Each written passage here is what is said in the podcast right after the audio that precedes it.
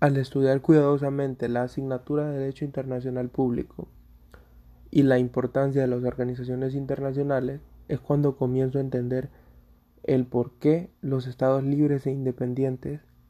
deben someterse a los tratados que garanticen la plenitud de los pueblos y de las minorías para garantizar una vida digna y una sociedad en democracia.